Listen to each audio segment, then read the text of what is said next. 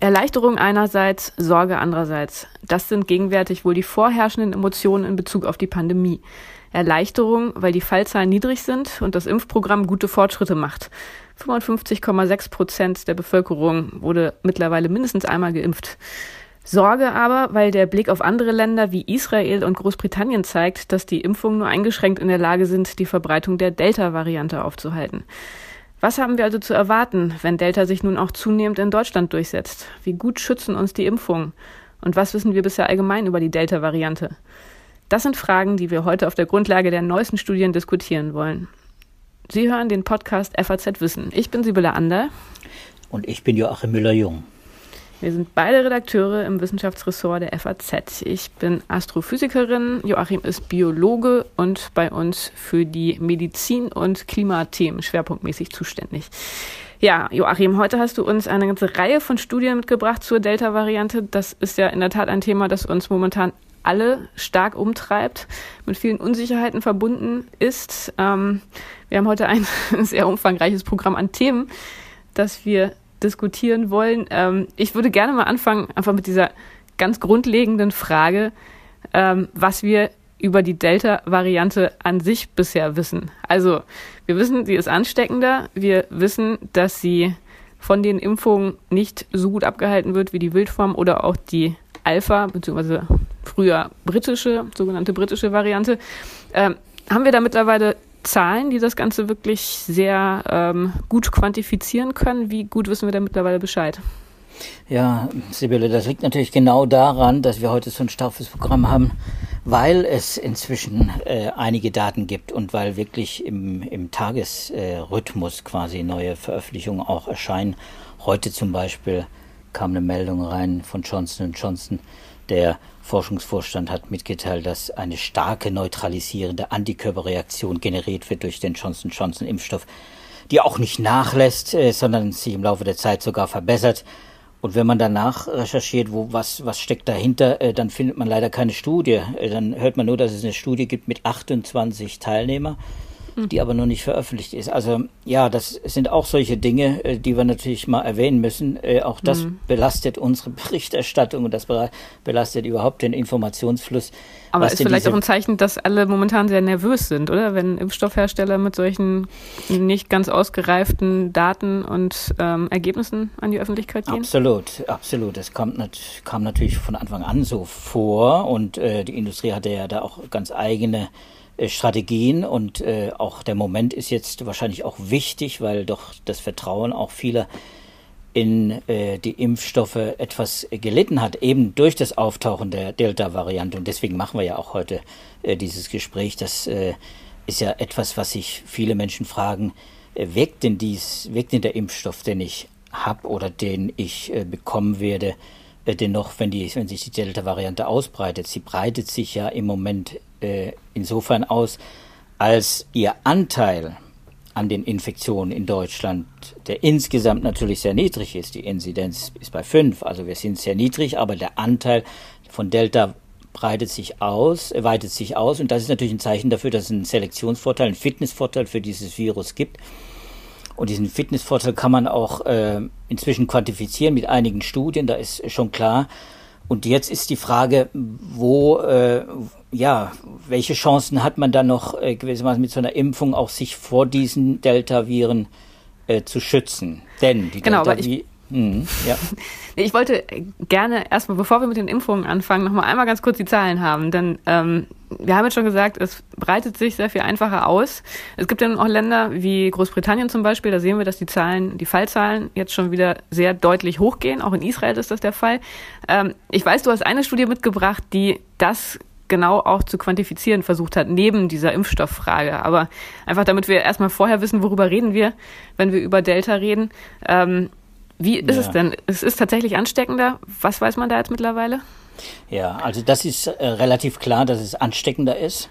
Äh, und deswegen breitet es sich so schnell aus. Also es ist leichter übertragbar und zwar äh, etwa 40 Prozent leichter, 40 bis 50 Prozent leichter übertragbar als die Alpha-Variante. Das war die, die bis jetzt bei uns vorgeherrscht hat, die sogenannte britische Variante.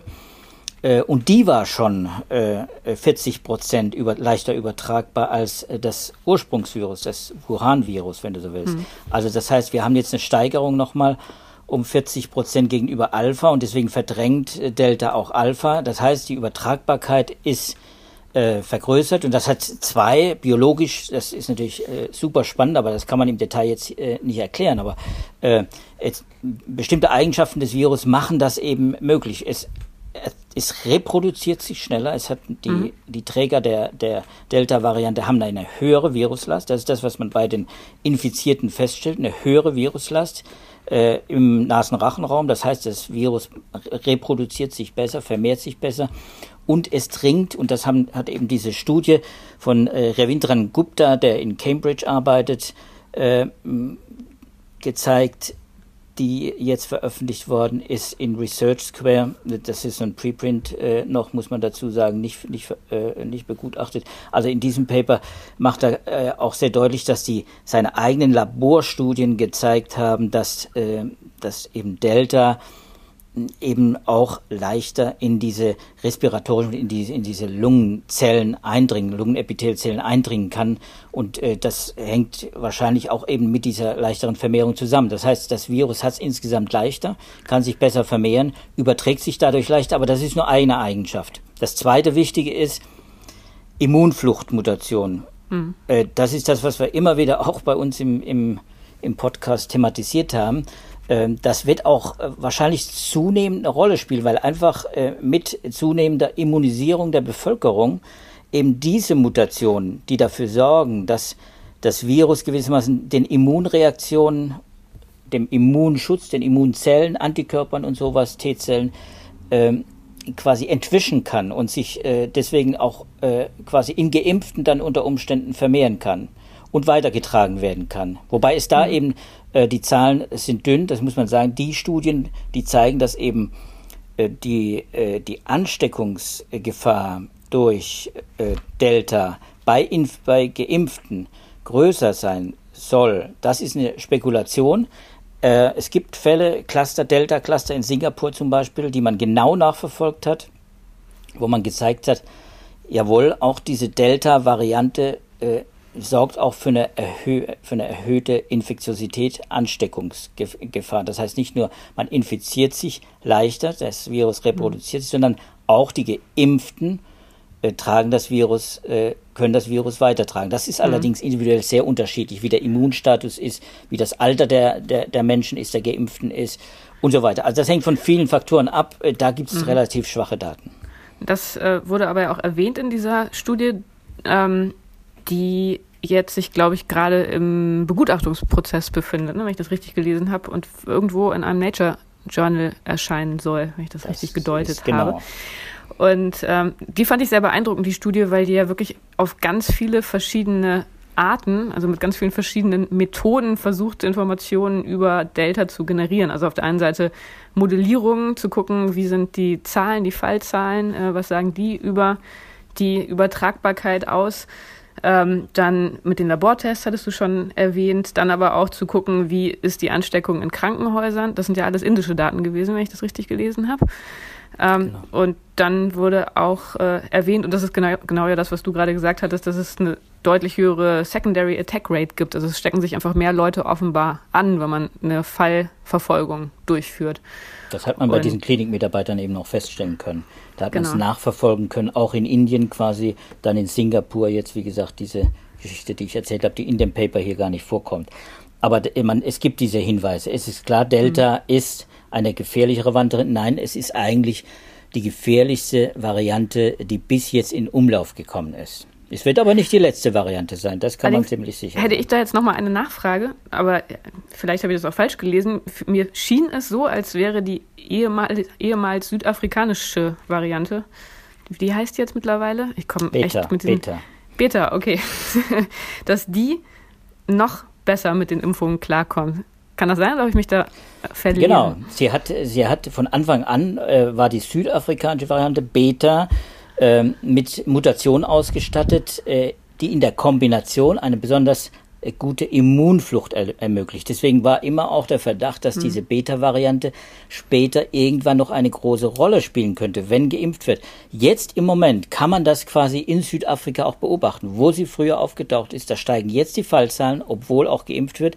Aber auch da haben wir das Problem, wie überall, wie bei uns, wie in Großbritannien, vielleicht am wenigsten in Israel, dass einfach noch nicht wirklich ausreichend viel geimpft ist, um dann auch so eine Herdenimmunität, so einen, Impf-, so einen Bevölkerungsimpfschutz zu erreichen. Und da, wo sich das noch ausbreiten kann, in bestimmten Bevölkerungsgruppen, das muss gar nicht in allen sein, da äh, hat es sich, äh, da tut es sich dann so eine Variante, die dann ganz bestimmte Eigenschaften halt äh, hat, leichter, je nachdem, äh, in welchen, ja, welche Eigenschaften sie dafür prädestinieren, sich auszubreiten. Also in einer Immun, äh, in einer, in einer immunisierten äh, Bevölkerung mit einer hohen hm, Durchimpfungsrate, da haben es Varianten einfacher die Immunflucht, die bestimmte Immunfluchtmechanismen auch äh, enthalten. Das mhm. Zum Beispiel in Israel kann man das beobachten. Deswegen hat mhm. Delta in Israel jetzt auch wieder Fuß gefasst, hat die, hat die Fallzahlen wieder nach oben getrieben. Es ist nicht mhm. exorbitant, vor allem ist nicht die Hospitalisierung, da müsste man vielleicht drüber sprechen. Äh, Infektion heißt noch nicht, äh, dass es wieder diese pandemische Katastrophe gibt, dass also Menschen äh, zum großen Teil hospitalisiert werden und dann auf die Intensivstation und dann mhm. auch viele sterben. Also das, das ist, glaube ich, ein ganz, ganz wichtiger Punkt, ne? bevor jetzt wieder ja, eine große Panik ausbricht. Ich meine, natürlich ist es eine sehr besorgniserregende Entwicklung, aber man muss sagen, an dieser Stelle ähm, ist es wirklich wichtig, auch darauf zu gucken, wie viele Leute landen denn nun wirklich in den Krankenhäusern auf den Intensivstationen. Und das scheinen ja bisher noch doch deutlich weniger zu sein als vorher. Also der Impfschutz, der scheint doch auch für was gut zu sein, auch wenn er nicht unbedingt vor einer Infektion selbst schützen kann, oder? Das ich, würde, ich würde sogar sagen, der ist, äh, der ist gegen die wichtigste Eigenschaft eines äh, Virus äh, äh, sehr, sehr wirksam. Und zwar jeder Impfstoff, der im Moment zugelassen ist oder getestet worden ist, ist immer noch wirksam im Sinne von er schützt vor schweren Verläufen, mhm. vor Krankheit, vor symptomatischen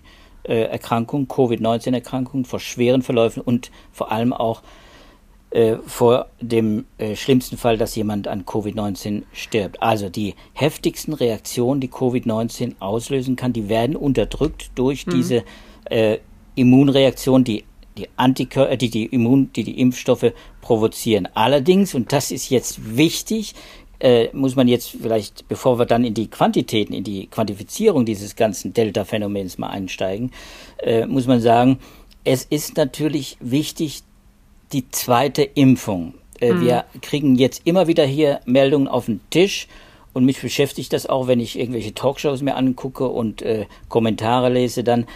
Ähm, es gibt immer mehr Menschen offenbar, äh, regional sehr unterschiedlich, aber es gibt immer mehr Menschen offenbar, die die zweite äh, Impfdosis äh, weglassen. AstraZeneca oder. Äh, mRNA. Bei Johnson Johnson braucht man ja nur eine Dose, da ist das Problem gar nicht gegeben. Aber ein Großteil ist eben am Anfang, gerade auch bei den Älteren, mit zwei Impfdosen geimpft worden. Inzwischen ist eine Bevölkerungsgruppe offenbar äh, dran, die das schleifen lassen und sagen, okay, hm. ich bin einmal geimpft, mir reicht das, ich habe vielleicht auch nicht so ein großes Risiko, bin vielleicht zwischen 40, 50 äh, äh, jemand, äh, da würde ich sagen, da ist das Risiko einer Covid-Erkrankung nicht so gewaltig. Das ist ein Trugschluss, das zeigen die Infektionen in, die Entwicklungen in, in Großbritannien, in Schottland, in England vor allem, äh, dass da noch massenweise Menschen in die Kliniken auch kommen, immer noch, mhm. immer noch, auch steigende Zahlen größer genau. gewählt als hierzulande. Ne? Genau, und das sind eben zum großen Teil, zum allergrößten Teil eben äh, Impflinge, die nur eine Impfdosis haben und die zweite dann äh, sehr spät äh, noch gar nicht bekommen haben oder sehr spät bekommen haben. Äh, und man muss sagen, auch die zweite Impfdosis äh, schützt nicht hundertprozentig. Wir haben bei diesem Delta-Virus eben das Phänomen, dass es auch äh, doch verstärkt Impfdurchbrüche gibt. Und das zeigt, dass die Wirksamkeit der Impfstoffe zwar fast uneingeschränkt gut ist, etwas vermindert ist gegenüber der Hospitalisierung und äh, dem Tod der Intensivstation. Aber wenn es um die Infektion geht und um, um mittelschwere Erkrankungen, dann äh, hat Delta eben auch da Mutationen, die es ihm ermöglichen, äh, dann Menschen äh, auch mit doppelter Impfung, mit einem Impfschutz, auch mit einem vollen Impfschutz zu infizieren und, zu, und, und auch krank zu machen. Allerdings eben die, Fall, die Zahlen sind sehr, sehr gering. Okay, aber jetzt hast du uns Zahlen versprochen. Wie sind sie denn nun, wenn ich geimpft bin? Und da müssen wir wahrscheinlich zwischen den verschiedenen Impfstoffen differenzieren. Wie sicher kann ich sein, dass ich mich nicht infiziere und nicht mittelschwer krank werde? Ja, okay. Also dann lass uns einsteigen. Die, diese, dieses Gupta-Paper, was du erwähnt hast, das hat ja Delta ganz genau untersucht, äh, auch, auch Alpha nochmal äh, auch verglichen und hat das dann äh, an ähm, genesenen Patienten, an, am Se an Serum von genesenen Patienten getestet und hat es auch an äh, und so hat es auch an Impflingen getestet, also eine Serum von Impflingen, sprich AstraZeneca und mRNA. Es war also sehr breit, deswegen finde ich, ist das ja auch eine gute Studie und deswegen hat es natürlich äh, völlig die Berechtigung für eine Veröffentlichung in, in Nature, äh, wird irgendwann auch da erscheinen. Aber wie auch immer, wir wollen da gar nicht in die Details der Studie. Aber klar ist, Delta äh, ist äh, zusammen eben mit äh, Beta äh, äh, eine der ja die kritischste, die kritischste äh, Variante.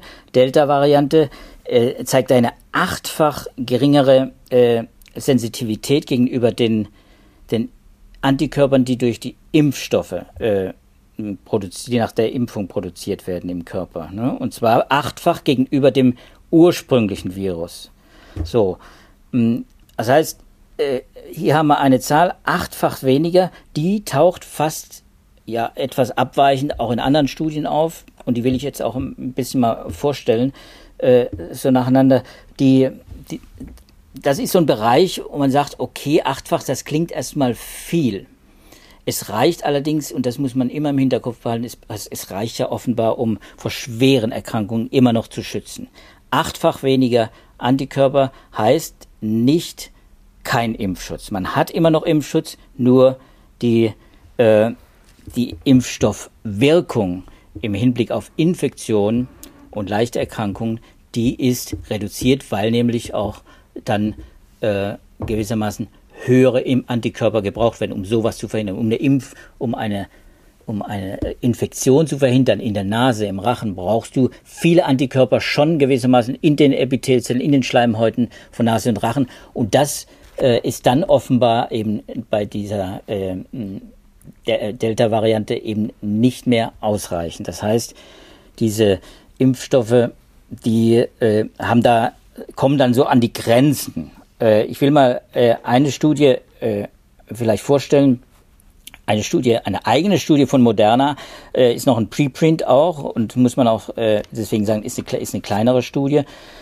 Die behaupten, äh, sie haben minimale Effekte auf die Neutralisation. Man muss sagen, diese Tests, wenn der Neutralisationstest gemacht, da wird quasi äh, geguckt, wie, wie gut äh, neutralisieren, äh, neutralisieren die Antikörper, das, das Serum quasi von Impflingen, solche äh, Virusvarianten im Labor, im Reagenzglas, ne, in, mit Pseudoviren oder mit, mit, mit lebenden Viren.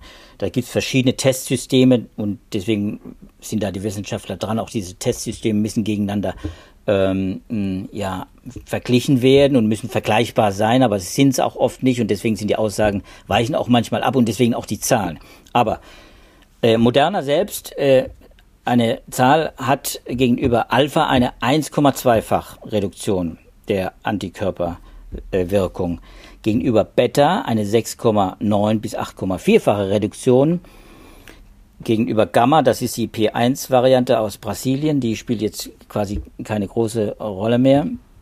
Noch nicht, muss man sagen. Man weiß es nicht, ob sie dann irgendwann zurückkommt. Und gegenüber mhm. Delta 2,1-fache Reduktion. So, das klingt mhm. jetzt extrem wenig. Für mich klingt das extrem wenig, aber ich, das ist eben äh, die Sache, dass bei diesen Studien unterschiedliche Neutralisationstests und auch äh, unterschiedliche, ja, eine unterschiedliche Zahl von, von, äh, von Teilnehmern, von, äh, von Blutserien aber verwendet werden. In dem Fall waren es acht. Das ist eine Laborstudie auch wieder gewesen. Das ist eine Laborstudie. Mhm. Ist eine Laborstudie, aber es wird dann immer auch das, gewissermaßen das, das Blutserum der Impflinge hm. verwendet ne? und mhm. wird dann im Labor getestet in so künstlichen Testsystemen, in denen dann quasi geguckt wird, wie gut neutralisieren die Antikörper in diesen Patienten gegenüber der hm. Delta-Variante, gegenüber der Alpha-Variante. So, diese künstlichen Testsysteme mit Pseudoviren, das sind so konstruierte, wenn man so will, speziell mhm. fürs Labor konstruierte, standardisierte äh, Viren. Da kann man diese Eigenschaften testen und man kann es dann eben vergleichen auch. So, mhm. und jetzt habe ich gesagt, acht Teilnehmer ist natürlich wenig. Deswegen würde ich sagen, okay, abhaken. Die Studie können wir abhaken. Relativ geringe Wirkung von Delta. Bei anderen sieht das ganz anders aus. Zwei Studien aus, aus dem Lancet, also eine schottische Studie zum Beispiel, bei der äh, die Zahlen äh, einer landesweiten Surveillance-Plattform verwendet werden, also Daten äh, von Infektionen äh, der, der Bevölkerung. Das ist quasi ein bevölkerungsweites äh, äh, Register. Also eine andere Methode, das ist jetzt keine Laborstudie ist eine mehr. Epidemiologische ist eine völlig, genau, völlig eine andere Studie, genau, ist eine völlig andere Methode. Studie genau. sozusagen. Draußen in der wahren Welt, ja. Genau, genau.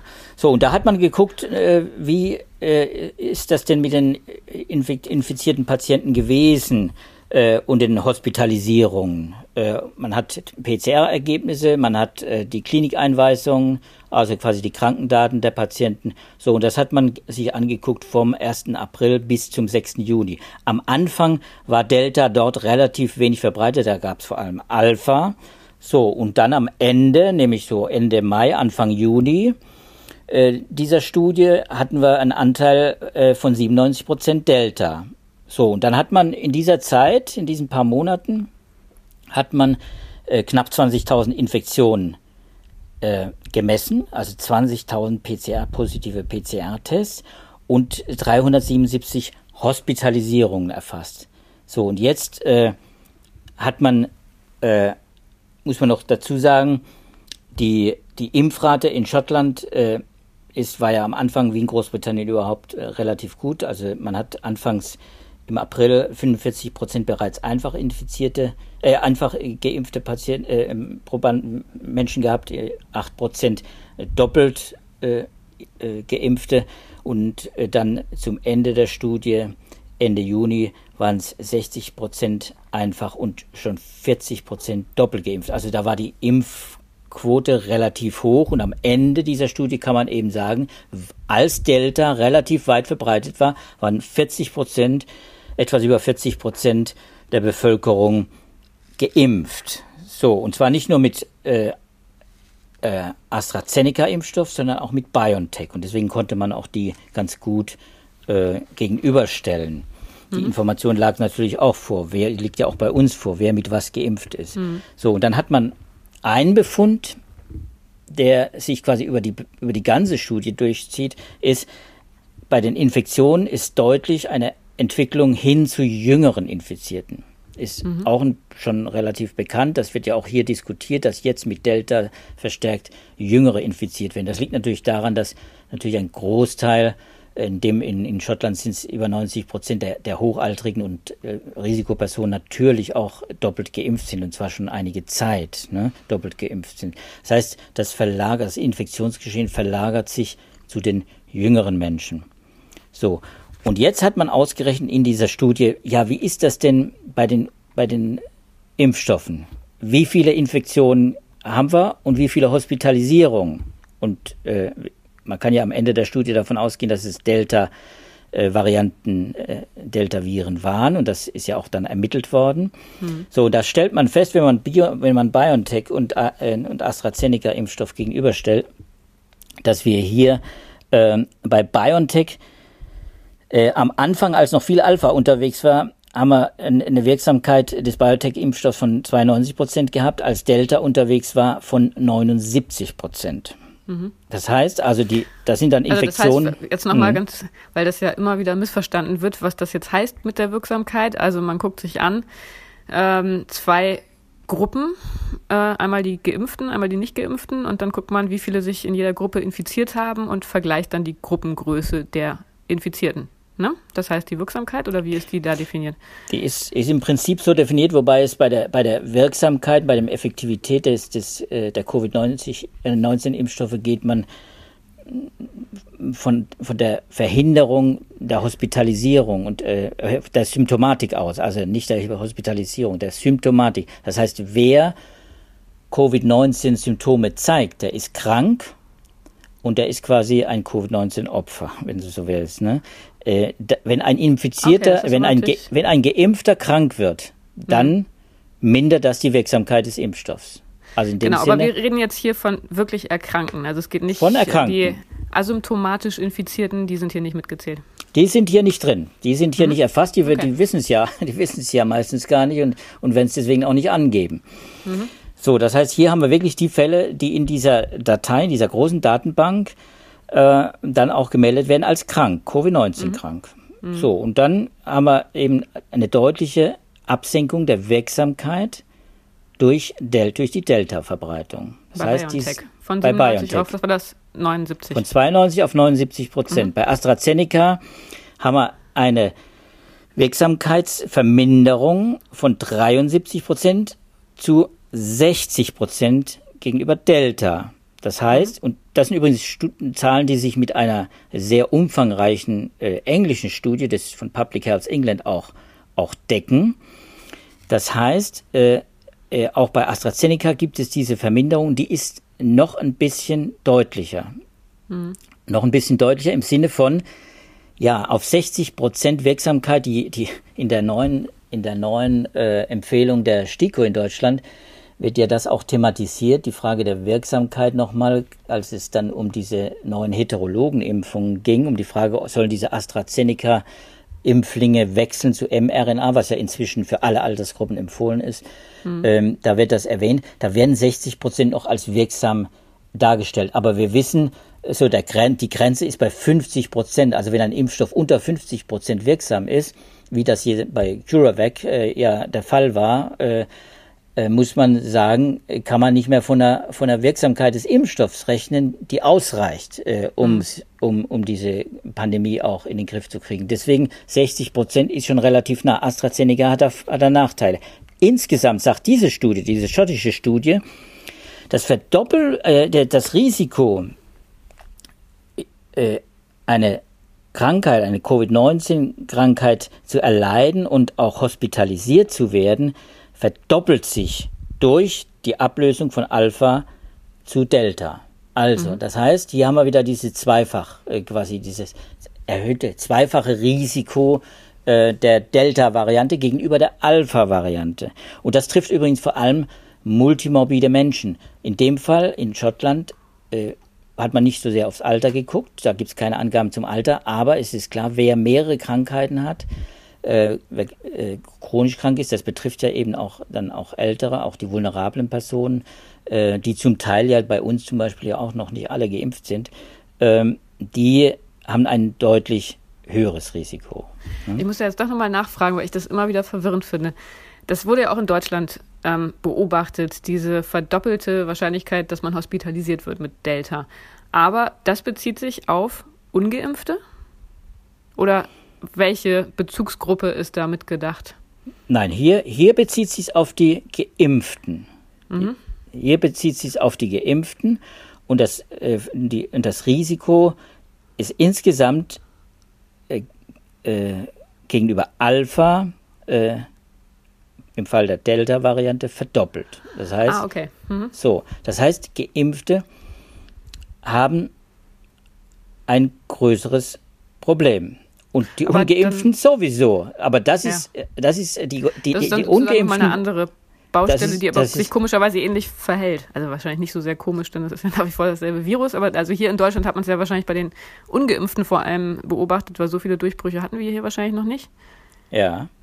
Also das heißt, das ist ähm, eine generelle Eigenschaft, die halbwegs unabhängig davon ist, was man sich jetzt für eine Gruppe anguckt von die unabhängig, Patienten. Ja, die Eigenschaft, mhm. das Virus, die, die, diese Eigenschaften, diese besonderen Eigenschaften, die höhere Übertragbarkeit, äh, die, über, die gilt für alle. Also die Impf, die Geimpften wird, mhm. ist für alle ein Problem, für die Geimpften wie für die Ungeimpften. Das erhöht das Risiko sowieso.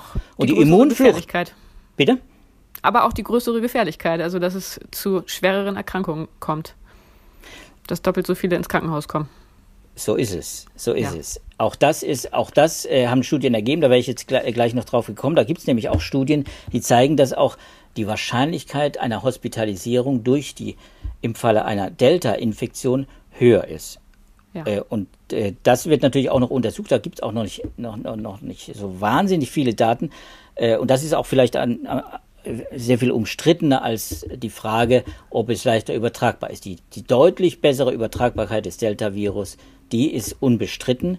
Die höhere, das was du sagtest, glaube ich, Gefährlichkeit oder mhm. sagen die Letalität äh, des Virus, äh, die äh, die ist umstritten, weil, weil, die, weil, weil, weil dann die, die Ursachen dieser Hospitalisierung, also was sind die Grundlagen, äh, mhm. welche Personen werden da hospitalisiert, dann auch unterschiedlich sind, weil das Virus ja auch in verschiedenen Altersgruppen ja zum Beispiel auch mhm. unterschiedliche äh, Auswirkungen hat. Also eine Infektion eines äh, 70-Jährigen ist eine andere Infektion wie eines 20-Jährigen, also ganz mhm. grob gesagt. Ne? So. Okay, Und jetzt ja. ja, Entschuldigung, mach mal weiter.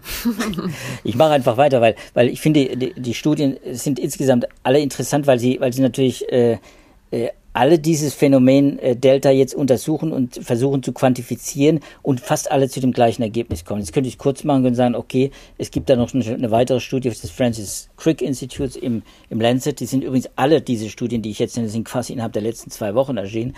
Äh, die kommt zu einem ganz, ganz ähnlichen Ergebnis wie diese schottische Studie ist also unabhängig davon, aber äh, kommt im Prinzip äh, zu demselben Ergebnis. Nur diese Studie, von der ich jetzt gerne noch kurz sprechen würde, äh, vom, am Francis Crick Institute, äh, die Legacy-Studie mit 126 Teilnehmern, die haben sich mal die Antikörpermengen einfach angesehen. Die, die haben sie richtig gemessen quasi. Die Antikörper. Also das heißt, die haben sich, was haben die für Leute genommen? Die haben Patienten genommen und haben da dann regelmäßig Abstriche gemacht. Oder wie lief das methodisch? Nein, die haben, die haben sich äh, geguckt, äh, die haben sich natürlich äh, äh Impflinge genommen, Leute, die geimpft sind, äh, und geguckt, äh, wie wirken diese, wie viel Antikörper haben die im Blut, ah, die dann gegen Alpha und Beta wirken. Im Prinzip, mhm. im Prinzip das Gleiche, nur die haben eben die Antikörper auch gemessen. Die machen natürlich auch Neutralisationstests, aber die messen die Antikörper in dem Fall und die haben wirklich nachgeguckt, äh, wie, wie sieht das dann bei den unterschiedlichen äh, Varianten aus. Und die haben sich auch die, die beiden Impfstoffe, die hauptsächlich in Großbritannien eben verwendet wurden, werden, muss man sagen, AstraZeneca und BioNTech auch nochmal angeguckt und haben die verglichen. So, die kommen zu einem Ergebnis, zweifach geringer Antikörper beim AstraZeneca-Impfstoff verglichen mit BioNTech. Die kommen äh, quasi zu dem Ergebnis, dass insgesamt, insgesamt der Antikörpertiter nach einer AstraZeneca-Impfung deutlich geringer ist. Das ist die Ausgangslage, unabhängig von der Variante. Und bei der Variante spielt das eben eine ganz große Rolle, wie hoch die Antikörpertiter sind. Also wie viele Antikörper habe ich im Blut, um die um das Virus zu neutralisieren. Hm? Und äh, sie haben äh, dann auch Beta sich angeguckt, äh, die Beta-Variante, und stellen fest, dass äh, das ganz ähnlich wie, wie Delta ist. Äh, da hat man eben auch festgestellt, dass, dass, die, dass dieses Virus, diese südafrikanische Variante, ähnlich ähnlich, äh, ähnliche äh, Fluchtmechanismen entwickelt oder ja, Quantitäten, also so eine Immunflucht entwickelt in dem gleichen Ausmaß etwa äh, wie die, wie die Delta-Variante. Mhm. So, und äh, die kommen zu folgendem Fazit, äh, die Briten, es gibt eben ein geringeres äh, Antikörperausgangsniveau bei AstraZeneca-Impflingen und sie sind mhm. dadurch empfänglicher für Delta. Mhm. Weil einfach, und das gilt auch für die Infektion selbst, nicht nur für die Hospitalisierung, weil eben die, für die Infektionsverhinderung, und deswegen ist das problematisch, braucht es eben höhere Antikörpermengen. Braucht es natürlich auch, um eine Hospitalisierung zu verhindern. Aber die Mengen reichen immer noch aus, auch bei einer AstraZeneca-Impfung, bei einer doppelten, muss man jetzt wieder sagen, bei einer doppelten AstraZeneca-Impfung aus, um vor Hospitalisierung zu schützen. Aber da ist man nahe dran, eben auch, dass das möglicherweise auch verloren geht, wenn es vielleicht weitere Mutationen gibt. Das wissen wir nicht. Mhm. Ne? So, und da gibt es dann jetzt zwei Anschlussfragen. Das eine, Ähm, du hast gesagt, es spielt eine wichtige Rolle, wie viel Antikörper man hat. Die Antikörpertiter spielen eine wichtige Rolle. Da wissen wir, das ist altersabhängig in Bezug auf die Impfung. Und da hast du eine Studie mitgebracht, die das tatsächlich thematisiert. Ähm, die Impfreaktion in Abhängigkeit vom Alter und was das für den Schutz bedeutet. Vielleicht kannst du darauf nochmal kurz eingehen, weil das natürlich auch was ist, was viele unserer Hörer wahrscheinlich interessiert. Ja, die Daten haben lange gefehlt, muss man sagen. Äh, oder es gab ganz wenig Daten, so muss man es äh, genauer sagen. Äh, ganz wenige gute Daten darüber, ähm, wie das bei den Hochaltrigen ist. Also bei den Menschen, die ein besonders schwaches Immunsystem haben. Gilt übrigens natürlich auch für, für äh, vulnerable, immunkomprimierte Personen, äh, die krank sind. Also wir haben darüber auch schon im Podcast gesprochen, äh, Krebspatienten in der Behandlung oder eben äh, Transplantierte. Nur sind das natürlich völlig andere Mechanismen. Beide sind immunsupprimiert, äh, das heißt, sie haben ein schwächeres Immunsystem nur die alten Menschen, die haben sowas, das nennen die Immunologen Immunseneszenz. Das heißt, das, das ältere Immunsystem ist einfach nicht mehr so flexibel. Und in diesem Paper, das du erwähnst, in Nature, finde ich sehr spannend, äh, weil die das Phänomen einfach mal beschreiben und dann auch versuchen zu erklären.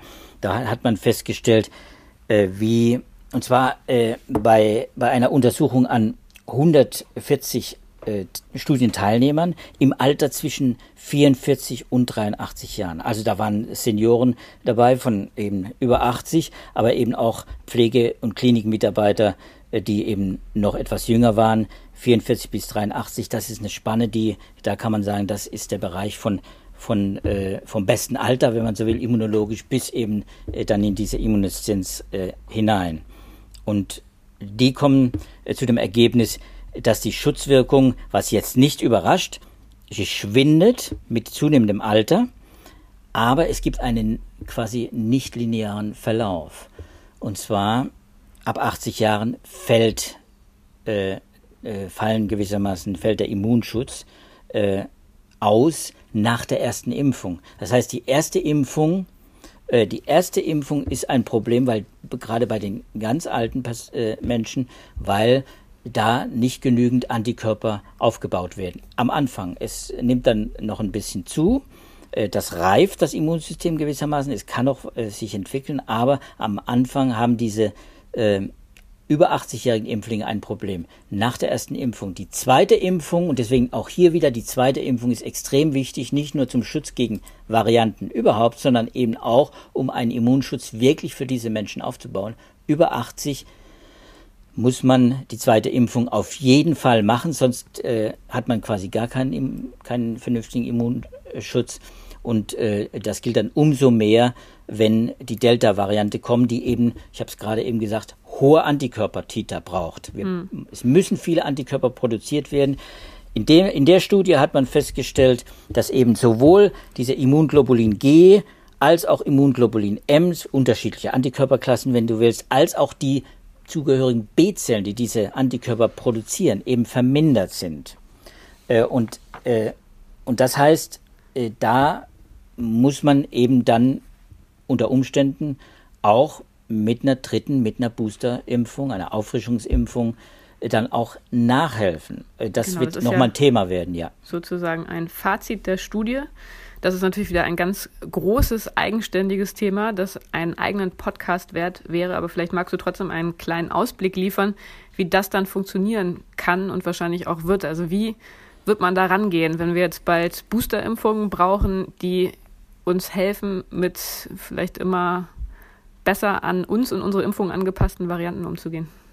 Ja, äh, ich meine, dazu muss man wissen, bei dieser Nature-Studie ist auch herausgekommen, dass die T-Zell-Antwort äh, reduziert ist, vermindert ist, geschwächt ist, dieser älteren Menschen.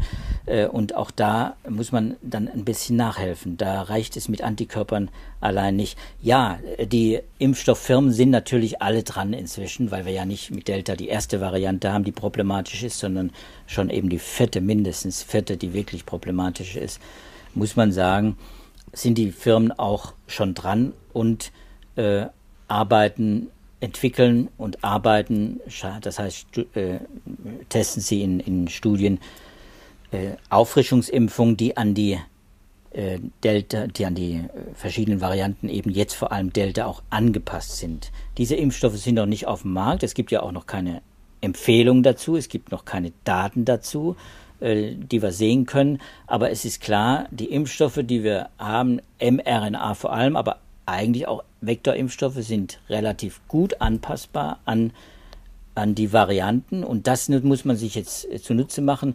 So eine Entwicklung von, von einer von einer, von einer Impfstoffvariante, äh, wenn du so willst, zu der nächsten Impfstoffvariante, das dauert. Das dauert ein paar Wochen, vielleicht auch ein Vierteljahr oder so, aber äh, da wir jetzt inzwischen wissen, dass die Firmen auch dran sind, kann man davon ausgehen, dass wir zum Herbst dann auch diese Auffrischungsimpfung mit an die Varianten angepassten ähm, Impfstoffe äh, bekommen werden.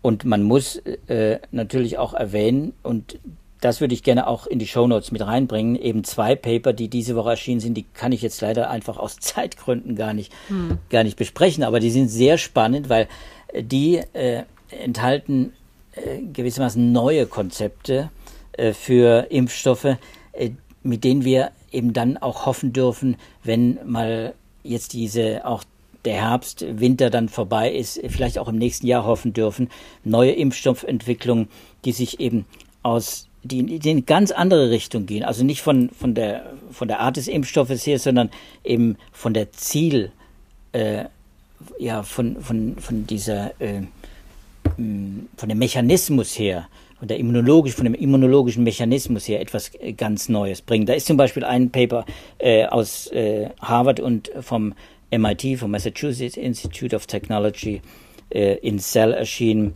das über breitwirkende T-Zell-basierte Impfstoffe äh, spricht. Die werden da auch vorgestellt, die sind da auch schon getestet. Das sind gewissermaßen Impfstoffe, die global wirken, die also das ganze Virus äh, in, in den Fokus nehmen. Wir haben ja jetzt diese Impfstoffe, die wir jetzt haben, die wirken alle gegen das Spike-Protein. Die, hm.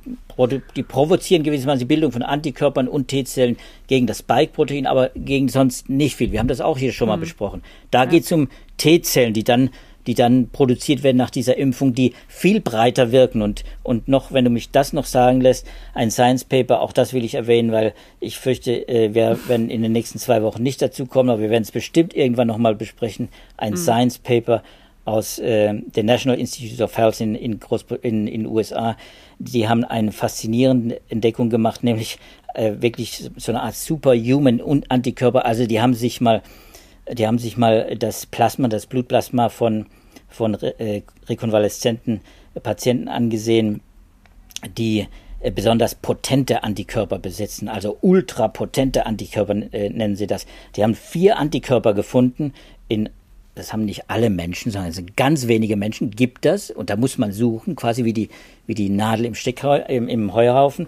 Und äh, das haben die gemacht und die haben bei einigen dieser äh, ehemaligen Covid-19-Patienten eben Antikörper gefunden, die im Labor, im, in, im Reagenzglas gegen 23 Varianten wirken sollen. Also du siehst daran, es gibt schon viel länger und viel mehr Varianten, aber darüber haben wir im Podcast ja auch mhm. schon öfter gesprochen. Und auch da ist der Clou, dass es eben nicht mehr nur gegen Einzelne, gegen diese Einzel, diese wichtige Bindungsstelle am Spike-Protein des Virus geht, sondern dass da Antikörper dann provoziert werden durch die Impfung, die an ganz unterschiedlichen Orten, an vier unterschiedlichen Orten äh, wirken und schon bei einer Kombination von zwei unterschiedlichen dieser Wirkstoffen, äh, dieser breit wirkenden Antikörper, eine Kombination von zwei dieser Antikörper äh, hat schon eine deutlich bessere Neutralisationswirkung als eben ein einzelner Impfstoff mhm. gegen das Spike-Protein, gegen die eine Stelle des RBD äh, am Spike-Protein. Also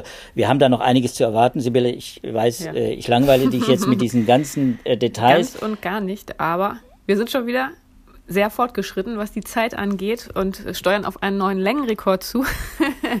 Daher spürst du wahrscheinlich eine leichte Ungeduld in, in meinem Schweigen. Aber wenn du jetzt noch was Wichtiges loswerden wolltest, dann hättest du jetzt noch die Gelegenheit. Naja, die, die Aussicht auf, auf langanhaltenden Impfschutz ist ja nichts Geringes. Das kann man ja am Ende ja. nochmal erwähnen. Also ich würde sagen, wir haben da gute Aussichten. Äh, auch da funktioniert die Wissenschaft. Das muss man vielleicht an der Stelle nochmal ja. betonen. Wir können uns glücklich schätzen, dass unsere Immunologie und äh, auch die Impfstoffentwicklung durch die Industrie äh, aber eben auch in den, äh, in den großen Laboren äh, der Welt jetzt wirklich äh, etwas bewegen, nicht nur mit mRNA und vektorbasierten Impfstoffen, die wir haben, die wir neu haben, sondern auch bei dieser Weiterentwicklung. Also ich mhm. äh, bin sehr optimistisch und es kommt ja. ja. auch nicht jedes Mal vor, dass wir in so einem Corona-Podcast dann auch optimistische Perspektiven ich entwickeln. ja immer da irgendwie hinzubiegen, aber diesmal ist jetzt gar nicht so viel Biegearbeit notwendig, das stimmt schon und ist natürlich sehr erfreulich. Ich versuche es nochmal kurz zusammenzufassen. Ähm, was natürlich angesichts der Vielzahl der Punkte gar nicht so einfach ist, aber wir haben gesehen, also zu Delta gibt es momentan wahnsinnig viele neue Veröffentlichungen. Sie sind sich darin einig, dass Delta sehr viel leichter übertragbar ist als die Vorgängervarianten. Es ist auch gefährlicher, das war jetzt meine umgangssprachliche Beschreibung, hat eine höhere Letalität. Es gibt ähm, so grob eine ähm, doppelte Wahrscheinlichkeit der Hospitalisierung. Aber ähm, mit Impfungen sieht das natürlich alles ein bisschen anders aus. Du hast gesagt, wichtig, wenn man sich die Wirkung der Impfungen anguckt, ist, dass die Delta-Variante ein höheres Antikörperlevel benötigt. Und das bedeutet wiederum für die Impfstoffe, ähm, dass BioNTech, also die mRNA-Wirkstoffe, zwar in ihrer Wirkung herabgesetzt sind, in ihrer Wirksamkeit, aber das ist noch in einem, würde ich sagen, Rahmen, der okay. Also du hast gesagt von 92 Prozent auf 79, wenn ich das richtig in Erinnerung habe. Bisschen schlechter sieht es aus bei AstraZeneca, bei den Vektorimpfstoffen. Da war man jetzt bei sowas wie 60 Prozent. Ähm, das heißt, da ist man irgendwie an der Grenze. Aber die gute Nachricht an der Stelle, wenn man geimpft ist und sich zweifach. mit Delta infiziert, zweifach, zweifach. ganz, ganz wichtiger Punkt, dann ähm, hat man immerhin nach wie vor eine relativ geringe Wahrscheinlichkeit, dass man ins Krankenhaus kommt. Und das ist ein Satz, den ich mir aus dem ersten Paper, das wir diskutiert haben, aus dem Gupta-Paper, ähm, auch dick angestrichen habe. Da steht nämlich, however, progression to severe disease and death was low in all studies. Also Fortschreiten zu schwerwiegenden Erkrankungen und zur Todesfolge war in allen Studien relativ niedrig, also unwahrscheinlich. Aber sie sagen auch, gefährlich ist es gerade auch für Risikogruppen. Und das war ein anderer Punkt, den wir noch diskutiert hatten. Bei älteren Menschen ähm, auch wiederum die Reaktion, die Immunreaktion auf die Impfung nach der ersten Impfung relativ schlecht, hohes Risiko insofern. Also ganz wichtig, zweite Impfung ähm, mitzumachen und danach ähm, ist es dann auch für die Älteren okay. Allerdings, und das war jetzt nochmal der positive Schlenker, am Ende Boosterimpfungen werden wir mit großer Wahrscheinlichkeit brauchen. Die werden entwickelt und da gibt es jetzt einige neue Ansätze, die durchaus hoffnungsvoll sind, ähm, weil sie in eine Richtung gehen, dass die Impfstoffe eine sehr viel umfassendere Wirksamkeit bekommen sollen. Und da hast du die entsprechenden Papers, die auch in den Shownotes auftauchen werden. In der Zusammenfassung habe ich bestimmt noch was vergessen, aber es geht jetzt auch nicht darum, alles nochmal noch zu wiederholen. Ähm, Take-Home-Message auf jeden Fall doppelt impfen, glaube ich, das ist jetzt erstmal das Wichtigste. Und ähm, ja, gute Nachricht, Delta ist zwar gefährlich, aber wenn man geimpft ist, ist die Wahrscheinlichkeit ins Krankenhaus zu kommen dann doch relativ gering. Kann man das so stehen lassen? Ich würde das genauso stehen lassen und alles weitere würde ich sagen, genau darauf achten, was die STIKO auch, äh, auch entwickelt, weiterentwickelt, denn auch die das sind natürlich die eigentlichen Experten, wir sind ja Journalisten, das sind die eigentlichen Experten, die gucken sich natürlich die, die Literaturen und die Studien auch äh, noch genauer an. Äh, und äh, wie man jetzt gesehen hat, entwickeln die ihre Empfehlungen eben auch fort. Das darf man nicht vergessen, dass auch da immer wieder mal mit Aktualisierung, mit neuen Entwicklungen, wie eben jetzt bei der Heterologenimpfung, bei AstraZeneca-Impflingen, dass man damit rechnen muss. Und das sollte man sich deswegen auch immer auch ansehen, würde ich als Empfehlung nochmal mitgeben. Alles zu Delta, übrigens, was man auch weiß, kann man im Prinzip bis auf die ganz neuen Studien, die wir hier jetzt natürlich exklusiv vorgestellt haben, natürlich auch auf der RKI-Seite äh, nachsehen, wo, der, wo die STIKO ja auch dazugehört. So, und damit ähm, schließen wir dann heute mit einem neuen Längenrekord, was aber, glaube ich, der Wichtigkeit des Themas durchaus angemessen ist. Also da habe ich jetzt kein ganz schlechtes Gewissen. Vielen Dank, liebe Zuhörerinnen und Zuhörer, dass Sie bis hierhin dabei geblieben sind. Wenn Sie Anregungen haben oder Fragen oder Ihnen irgendwas aufgefallen ist, äh, was wir vielleicht nochmal aufgreifen sollten, dann schreiben Sie uns eine E-Mail. Sie erreichen uns unter dem Stichwort Podcast unter der E-Mail-Adresse wissenschaft.faz.de. Wenn Ihnen diese Folge gefallen hat und Sie die nächste nicht verpassen wollen, dann können Sie uns abonnieren bei allen gängigen Podcatchern. Und genau, wir sind in der kommenden Woche wieder da mit der nächsten Folge. Das Thema werden wir wieder spontan nach Studienlage entscheiden und wir freuen uns sehr, wenn Sie dann wieder mit dabei sind. Bis dahin alles Gute. Tschüss. Tschüss zusammen. Gesund bleiben.